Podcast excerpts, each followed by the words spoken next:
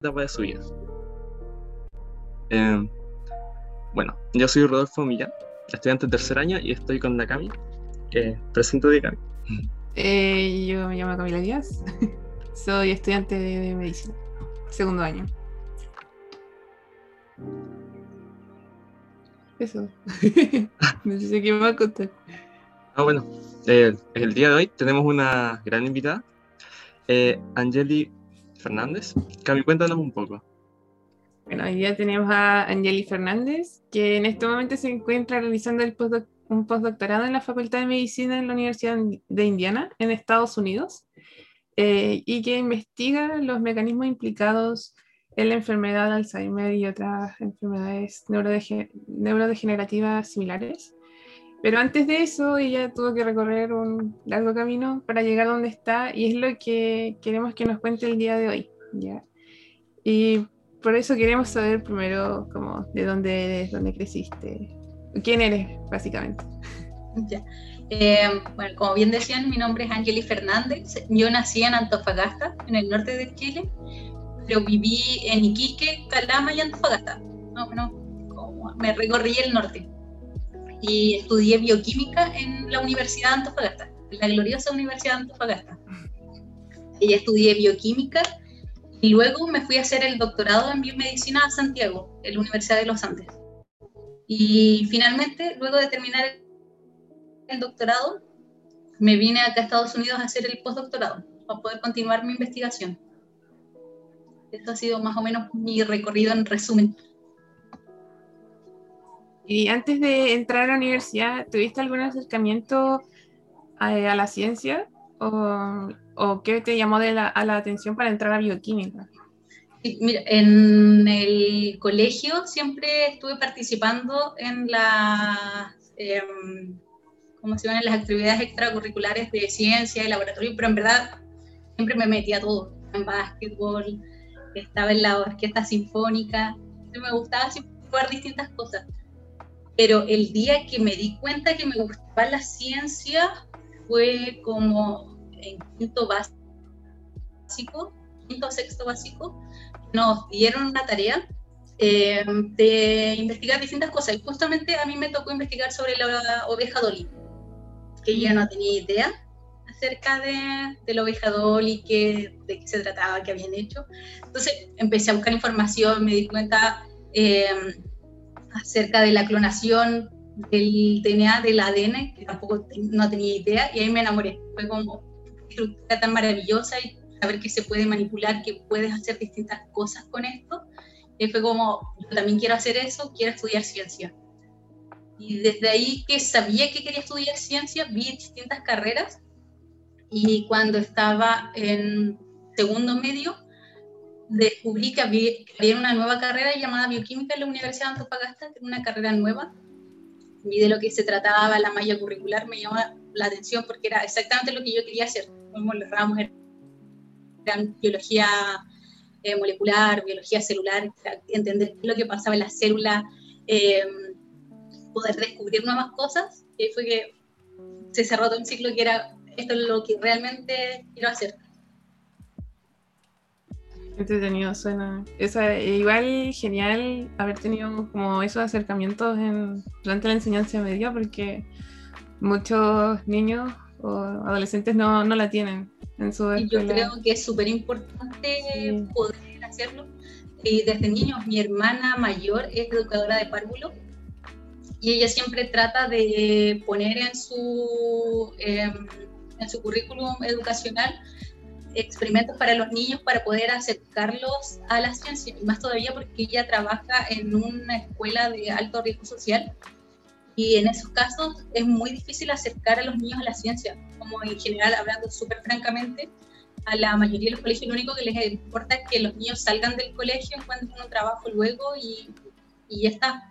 Y muchas veces ellos no tienen idea de la ciencia, que en verdad pueden hacer muchas más cosas, de que en Chile se hace ciencia. Entonces, de hecho, por eso me gustan mucho instancias como esta en las que uno puede hablar acerca de ciencia, mostrar lo que uno está haciendo, etc. Y bueno, y una vez que entré a la universidad, ¿fue como esperaba? Así como todas esas expectativas que tenía acerca de la ciencia bioquímica. En realidad, sí. Como siendo súper sinceramente, tengo compañeros que no, que no les gustó porque en realidad, eh, para ser sinceros, la mayoría de mis compañeros que entraron a bioquímica era porque no les alcanzó el puntaje para medicina. Entonces, mm. como no les alcanzó, que fue como ya es una opción bioquímica. Entonces, tampoco era mucho lo que les gustaba. Pero en mi caso, mi primera opción y mi única opción fue bioquímica. Yo decía, si no entro a bioquímica, no quiero estudiar nada porque es lo único que quiero hacer en mi vida. Como súper cerrado, en verdad. Pero menos mal que quede. Así que, pero sí me gustó harto la carrera. Eh, unos ramos me complicaron más que otros, otros se me hizo muy fácil, pero en realidad fue una bonita experiencia, la pasé súper bien en la carrera, aprendí muchísimo. Eh, y me gustó harto la Universidad de Antofagasta porque ellos le ponen énfasis a lo que es el desierto, estudiar bacterias en el desierto, que también me gustó harto esa área, que era mi segunda opción. Si no me iba a neurociencia, que es lo que me estaba dedicando, mi otra opción era estudiar bacterias en el desierto, que es un área súper, súper bonita y súper interesante en Chile, en el desierto. Un poquito fuerte la música, si le bajamos otro poquito. Aquí desde producción. y ahí le vamos a bajar un, pelín más. Y bueno, eh, eso del desierto es bastante interesante porque igual, bueno, nosotros somos de la Universidad de la Frontera, estamos en el sur. En mi caso yo soy de Santiago, pero allá en el norte, ¿cómo es eh, hacer ciencia? Es, estudiar bacterias. En general, hacer ciencia en, en Chile es difícil porque estás alejado de todo en general. Por ejemplo, para comprar reactivos, hacer ciencia, hacer ciencia es caro. Necesitas comprar reactivos en el exterior. Y ya desde Santiago hacia el exterior eh, toma tiempo en que lleguen reactivos y distintas cosas. Entonces, Santiago Antofagasta toma más tiempo todavía. Y no sé, tienes cosas que necesitas que lleguen congeladas. Y muchas veces pierdes la cadena de frío, tienes que esperar varios meses más. Entonces, en ese aspecto es complicado, pero por el aspecto de la diversidad en el área de las bacterias. Por ejemplo, la diversidad que hay en el desierto de Atacama, aunque muchas veces uno crea que no hay nada, hay millones de cosas. Pero no, no es mucho mi área, pero encuentro que es maravilloso lo que hacen en la Universidad de Antofagasta. ¿Y tenía planeado seguir estudiando? Así como, o sea, el momento de estar en bioquímica. Eh, luego eh, eh, estuve en un doctorado en la Universidad de los Andes. ¿Y cómo fue? Cuando entré a la carrera, eh, verdad yo no tenía idea de doctorados, de postdoctorados, etc. Para mí era en general estudiar algo para luego trabajar. Y en la carrera me di cuenta de todo este mundo de la ciencia, que en realidad si quieres seguir en el mundo de la, de la investigación, mejor dicho, necesitas eh, poder hacer un doctorado, hacer un doctorado y poder seguir estudiando para finalmente dirigir un laboratorio. Me di cuenta que eso era lo que yo quería, tener mi propio laboratorio, dirigir una investigación em, para poder eh, llevar a cabo mis ideas y poder descubrir cosas nuevas. Entonces, mientras estaba en la carrera me di cuenta que sí, que si quería seguir en ciencia necesitaba hacer un doctorado. Igual importante, sobre todo los que estudian ciencias exactas, eh, también realizar algo, un posgrado, sino en Chile, porque es muy difícil, es lo que hemos averiguado. En realidad, para, para poder seguir en ciencia y poder dirigir, es súper necesario hacer un posgrado. Porque, por ejemplo, en Chile, el, para financiar los proyectos de ciencia, eh, los hace Fondesit y Fondesit de que tengas un grado de doctor para poder postular.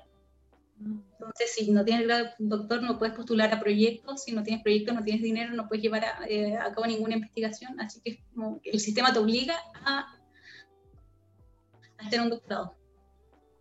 Bien. Bueno, ahora pasamos a la siguiente sección de, de esta mini tertulia, que se llama La canción de tu ciencia. Ahí Rodo nos va a contar más. Ahora vamos a escuchar la canción, que, una de las canciones que nos mandaste, que es Please, Please, Please, Let Me Get What I Want, de The Smith. Y luego luego de escucharla nos vas a contar por qué esta canción fue importante en tu vida y un poco sobre ese momento de tu vida. Sí, ahora la vamos a escuchar. Ya, bueno.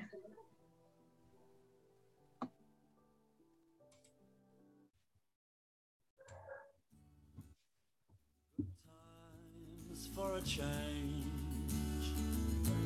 See the luck I've had can make a good man turn bad. So please, please, please, let me, let me, let me, let me get what I want this time.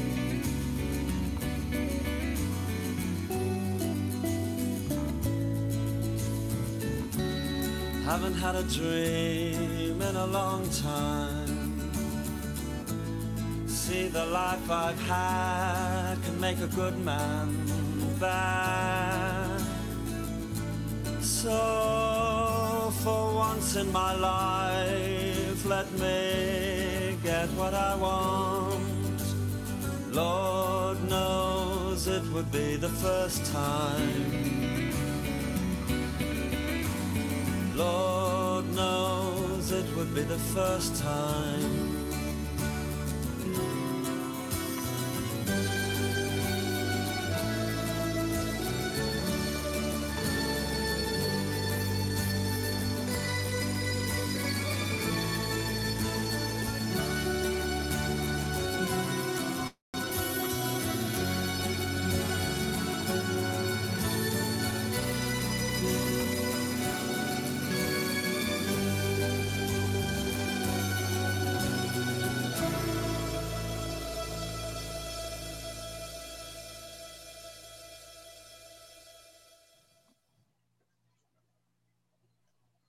Está muy buena la canción. La verdad, a nosotros con la Cami nos gustó harto. Por eso elegimos esa. Eh, Muse tiene una versión muy buena de esta canción. Es un poquito más rápida. Tiene un cover muy bueno. Si pueden, búsquenla. Ahora, cuéntanos un poco, ¿por qué esta canción fue tan importante? Eh, esta canción marcó eh, mi doctorado porque yo creo que partí haciendo ciencia, mm, no sé si la palabra sería ilusa, pero como muy motivada y, con muchas expectativas acerca del mundo de la ciencia, con, con muchas flores y arcoíris, como un mundo maravilloso. Y a medida que fue pasando el tiempo me di cuenta que no era así y mucha frustración, eh, pero al mismo tiempo muy apasionado el hacer ciencia, más todavía en Chile. Entonces me, me marcó mucho eh, acerca de sentir como de querer hacer las cosas por mí misma, de poder salir adelante.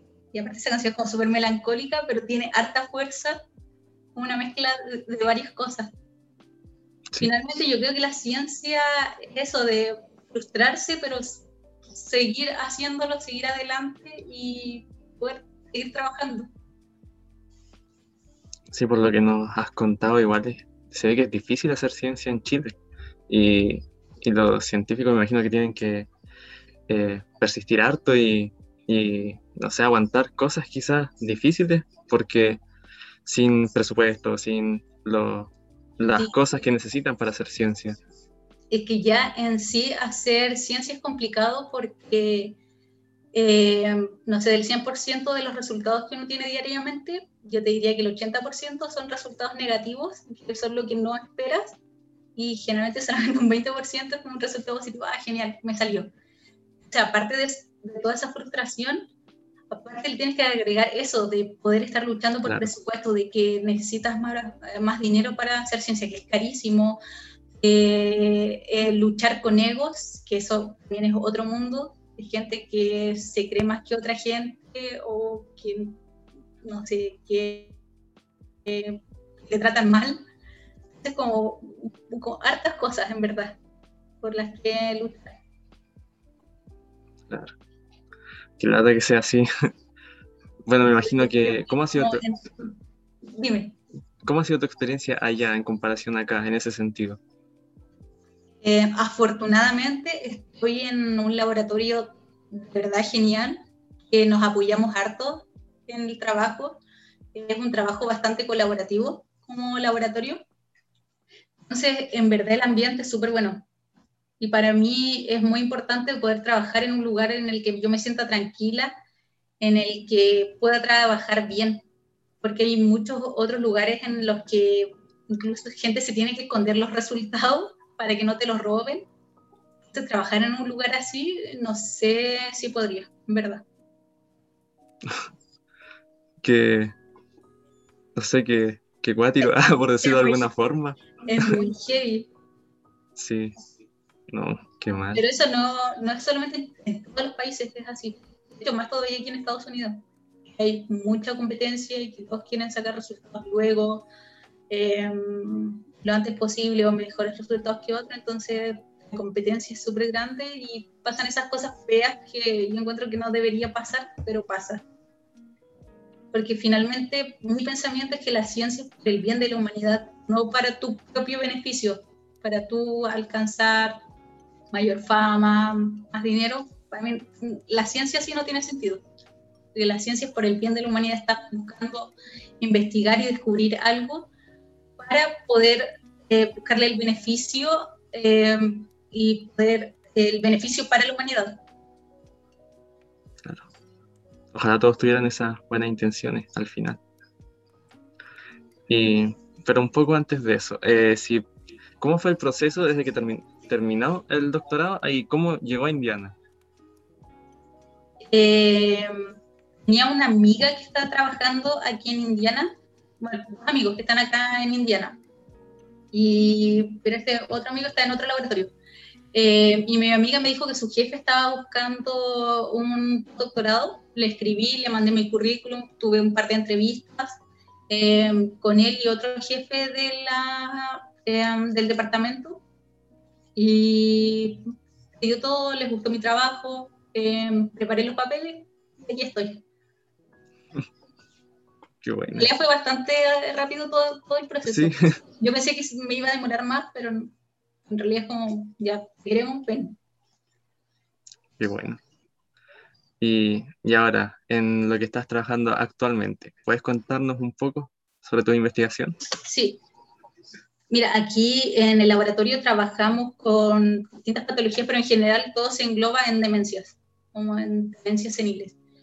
Eh, eh, trabajamos un poco con Alzheimer, no es mi área específica, de hecho otra compañera está trabajando con muestras de Alzheimer. Mi área en específico es, estoy trabajando con demencias familiares. Hay dos que son las las que más trabajamos, que es la británica y la danesa. Es importante estas demencias porque se llaman familiares porque son eh, genéticas, o sea, son heredables. Entonces, sabemos quiénes eh, los familiares de estas personas van a tener esta enfermedad. Por lo tanto, se hace mucho más fácil poder seguirlos y poder saber cómo va evolucionando. A diferencia del, Alzheimer, que es esporádico, no sabe eh, quién va a tener Alzheimer hasta que ya presenta la simantología. En cambio, con estas familiares ya sabemos y podemos estudiar eh, cómo va progresando la enfermedad. Después de esto, hacer un símil en el Alzheimer. Entonces, bien bonito el trabajo. Y estas demencias lo que pasa es una mutación en la proteína PR2. Esta proteína, al estar mutada, eh, es clivada de manera alternativa y tiene un péptido muy parecido al beta-amiloide, que es eh, una de las complicaciones en el Alzheimer. tienen varias cosas muy similares.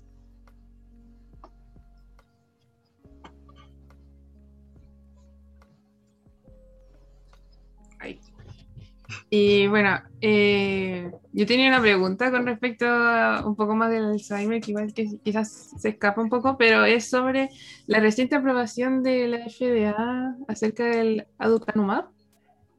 Eh, y queríamos saber qué opina, porque igual es algo muy controversial, sobre todo allá en Estados Unidos. Entonces. Sí, en realidad esta semana ha dado harto que hablar. Nosotras estamos en el laboratorio, eh, recibimos correos de la Asociación de Alzheimer Nacional. Entonces, esto fue el día lunes o martes, no me equivoco, recibimos un correo como la FDA aprobó el nuevo fármaco y todos como, ¿cómo, ¿cómo, lo probaron? Porque no sé si sabían que este fármaco se trató de, se pidió la aprobación en el año 2020 y fue rechazado. Porque los estudios mostraron que en verdad eh, no mostraron los resultados que ellos esperaban. Entonces, por eso nos sorprendió en 2021 el mismo fármaco y ahora sí fue aprobado. Es porque hicieron un reanálisis de estos resultados y mostraron que en estadios tempranos podría mejorarse, eh, podría verse cierta mejora. En realidad es súper controversial porque en realidad hubo mucho lobby de asociaciones de familiares de pacientes con Parkinson que eh, hicieron mucho lobby para que se aprobara este fármaco. Y a raíz de eso, justamente hoy día renunciaron dos eh, agentes de la FDA por la aprobación de este fármaco. Entonces, en realidad como si me preguntaran así como si estoy como a favor de que se haya aprobado en contra, sería... Tuta. Pero en realidad, y aparte que es carísimo, carísimo en verdad estar jugando con algo tan heavy como la salud de las personas. Ojo, acá yo no digo que, que no funcione, que esté mal, ojo, no, no, me vayan a sacar de contexto y funar después.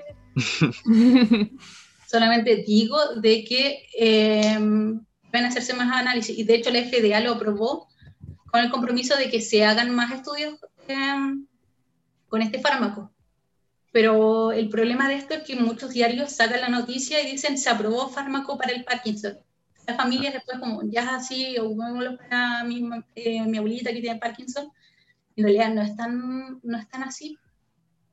como te digo, es solamente para estadios eh, tempranos de, de la enfermedad y se viene a mejorar el 30% solamente. Entonces, y como les decía también, es carísimo. Son, el coste de este fármaco son 56 mil dólares anuales. Entonces, al final, igual los medios entraron un poco a dar esta falsa esperanza a la gente. Lamentablemente.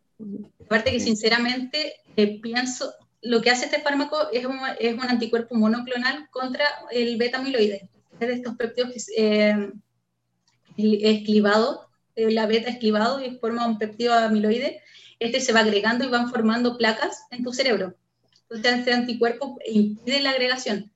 El Alzheimer no es solamente el beta amiloide, tienes por ejemplo otra proteína como tau, que se va agregando intracelularmente. Entonces, diverso y tan complicado el Alzheimer que pensar que solamente al atacar una parte de la enfermedad puedes curarla, creo que es un poco iluso. Mm. Eh, y con respecto a tu trabajo, ¿cómo, crees que se ve el, en verdad, el desarrollo a esta, no, sé si, no, no, sé si cura, pero a los tratamientos que vienen a las enfermedades neurodegenerativas? ¿Cómo lo ves y cómo en el futuro? ¿Cómo se viene este Mira, este es un pensamiento súper personal. Yo no creo que podamos encontrar una cura como de, no sé, alguien inyectarle algo y decir como ya estás curado de Alzheimer y no tiene más Alzheimer. Porque es algo que va con la edad finalmente nos tenemos que morir de algo. Siendo como súper crítica, como finalmente nos tenemos que morir de algo. La idea finalmente es poder tener la mejor calidad de vida posible poder apalear un poco los síntomas, poder mejorar el, como decía, la calidad de vida. Y yo veo muy difícil poder curar completamente la enfermedad.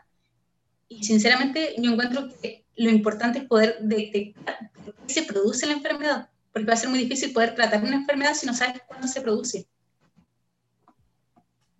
Creo que me quedé pegada. Sí, se pegó la imagen. Ahí sí me perdón. Como les, les decía, eh, me encuentro que mm, no es solamente importante eh, poder buscar cómo curar una enfermedad, sino por qué se produce. Porque pasa ahora, por ejemplo, con este fármaco, que dicen ya podemos tratar la enfermedad, pero ¿a quiénes se le da? Finalmente, cuando se detecta, eh, cuando se diagnostica a alguien con, con Alzheimer, ya han pasado tanto tiempo desde que empezó eh, la neurodegeneración en tu cerebro. Entonces, como hay varias cosas que atacar y varias cosas que estudiar. y por mi lado encuentro mucho más interesante poder estudiar por qué está sucediendo o qué está sucediendo en el, en el cerebro para luego poder ver cómo poder mejorar la calidad de vida de esta persona. Y yo creo que por ahí, eh, de hecho, va apuntando más la ciencia de cómo mejorar la calidad de vida y no tratar de curar completamente e ilusionar a las personas como no, eh, la persona nunca más va a tener Alzheimer y, y listo. Como les digo, es mi pensamiento personal.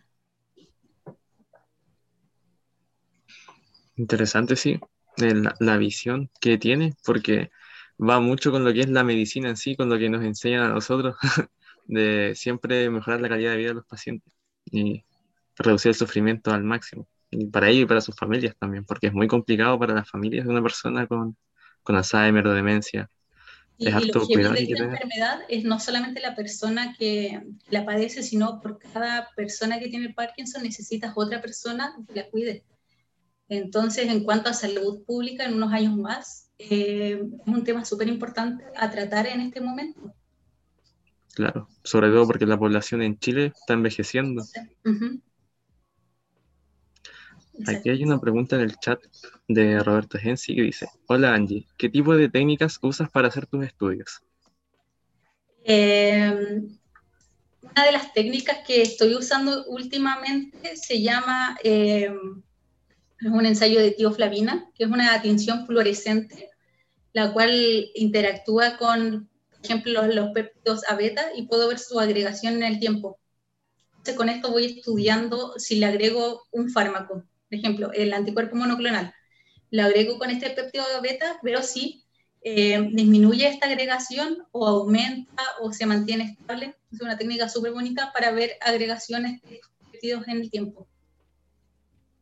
Hay otras técnicas, no sé si es como muy específico, que en general lo que ocupamos harto en el laboratorio son Western blot para ver proteínas en el laboratorio ocupamos harto, inmunofluorescencia, ver tinciones celulares y ver las proteínas en qué parte de las neuronas se están localizando. Una técnica súper bonita. En general, eso. Y otra cosa que el- lo quería decir recién, pero se me pasó. Muchas veces también pasa en la ciencia que uno está investigando cosas muy específicas, como ya estoy eh, investigando la interacción de la proteína A con la proteína B. Muchas veces me ha pasado, mi familia me pregunta, ya, pero ¿y eso para qué sirve? Yo quedo como, en este momento no sé para qué sirve, pero es súper interesante saberlo, pero más adelante puede servir para algo. En realidad la ciencia para mí es importante el saber y poder descubrir nuevas cosas, aunque en el momento no lo puedas aplicar a algo. Como ya descubrí esta proteína, interactúa con esta proteína, no puedo sanar a nadie con ese conocimiento, está. Pero más adelante puede ser importante. Y, y algo que me, me hizo mucho sentido fue, por ejemplo, el tema de las vacunas COVID, la vacuna Pfizer y Moderna. El, la, el fondo de esto es inyectar RNA mensajero. Este paper salió hace muchos años atrás de alguien que inyectó RNA en el músculo de ratones y obtuvo resultados. En ese momento era como, ¿para qué vas a ocupar eso? No sé, pero es interesante.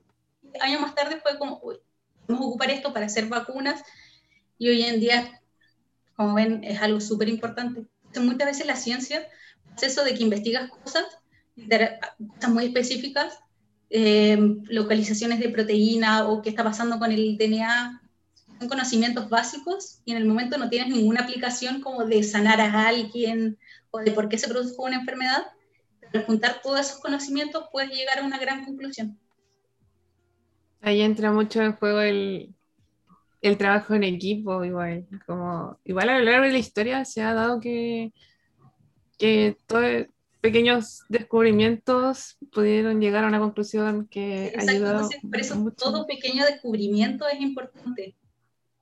Pero también pasa mucho, eh, y yo le echo la culpa a los diarios, de que por un pequeño descubrimiento, como que para que la gente se interese, eh, le ponen un gran título, porque en Chile no sé cuántas veces han eh, descubierto la cura contra el cáncer. Casi todos los fines de semana en el Sí. diario dice, eh, científico chileno descubrió cura contra el Alzheimer, contra el cáncer. Y en verdad lo que han hecho es descubrir una vía en específico, una interacción de proteína en específico.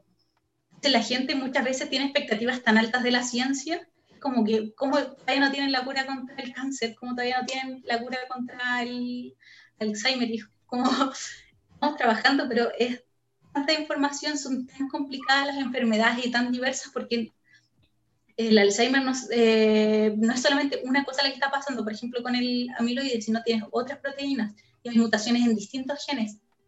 Hay que estudiar muchas vías, son muy diversos. Por eso es importante poder decir las cosas como son, de poder hablar de cosas en específico y no ilusionar a la gente con, humo y con cosas que finalmente no son así.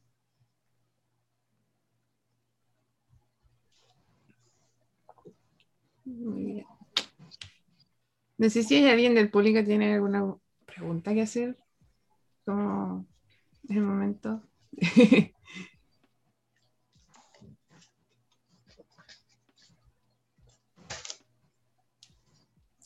Tengo una pregunta, así como, no sé, se me ocurrió recién. Como, eh, ¿Cómo fue que te, se te, te- ¿Cómo te inspiraste, no sé, para estudiar todo lo que vendría siendo enfermedades neurodegenerativas?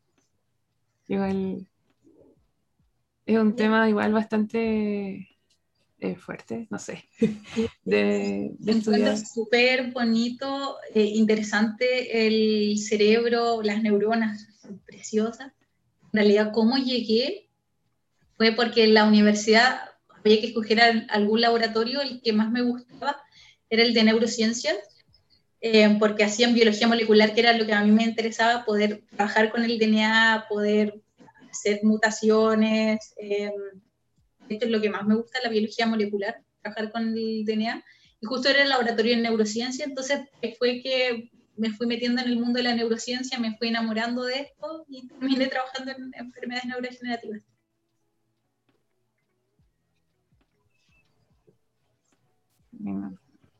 Muchas gracias por responder todas nuestras preguntas, Gracias a ustedes. y acompañarnos también el día de hoy. Ay, tenemos una pregunta aquí de Máximo Sosa. ¿El Alzheimer afecta algunas zonas del encéfalo en específico? ¿Existe algún patrón específico de conservación de la masa encefálica dentro de todo este proceso neurodegenerativo? Mira, en verdad el Alzheimer, lo que se ha visto, afecta a distintas zonas del cerebro. Eh, en pacientes post-mortem han visto placas amiloides desde el cerebelo hasta la corteza, hipocampo. Depende mucho del, bueno, específicamente por, por Alzheimer, pero eh, lo que se ha visto en distintos tipos de demencia depende mucho del, del patrón, pero también depende mucho de las personas, o sea, del, del tipo de paciente y a qué edad murió y cuántas placas tenían acumuladas en el cerebro. Pero no hay un lugar específico que se vea como solamente hay en esta zona.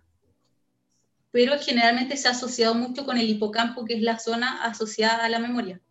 Pero tienes placas amiloides desde la corteza, como te decía, cerebelo, en realidad los pacientes llenísimos de estas placas amiloides o de las eh, fibrillas de, de dentro de las, estas neuronas que se van muriendo. Máximo, no sé si respondí a tu pregunta. Creo que sí. Muchas gracias. Si alguien más tiene otra pregunta. Hable ahora o calle para siempre. Eh.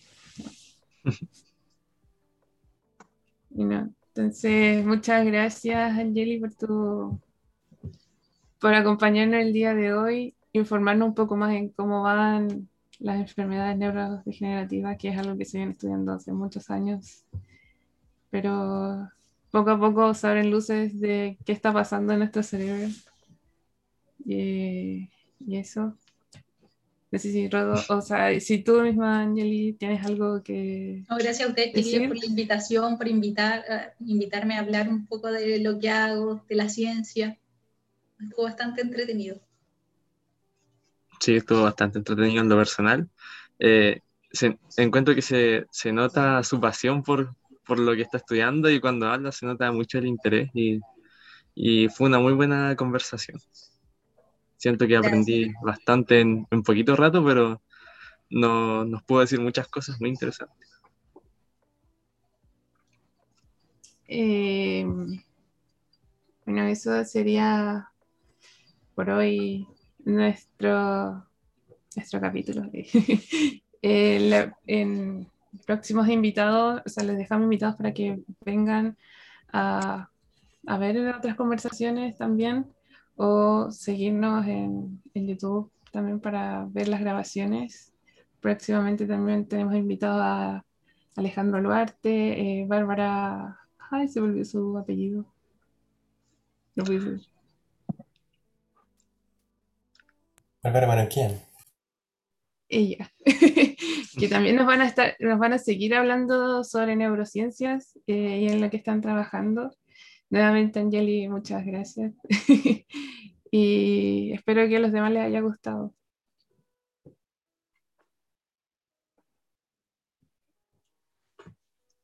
Eso. Muchas gracias a todos. Que tengan bonito resto de día. Chao, Angie. Chao, chicos. Gracias, chao. Chao. Chau.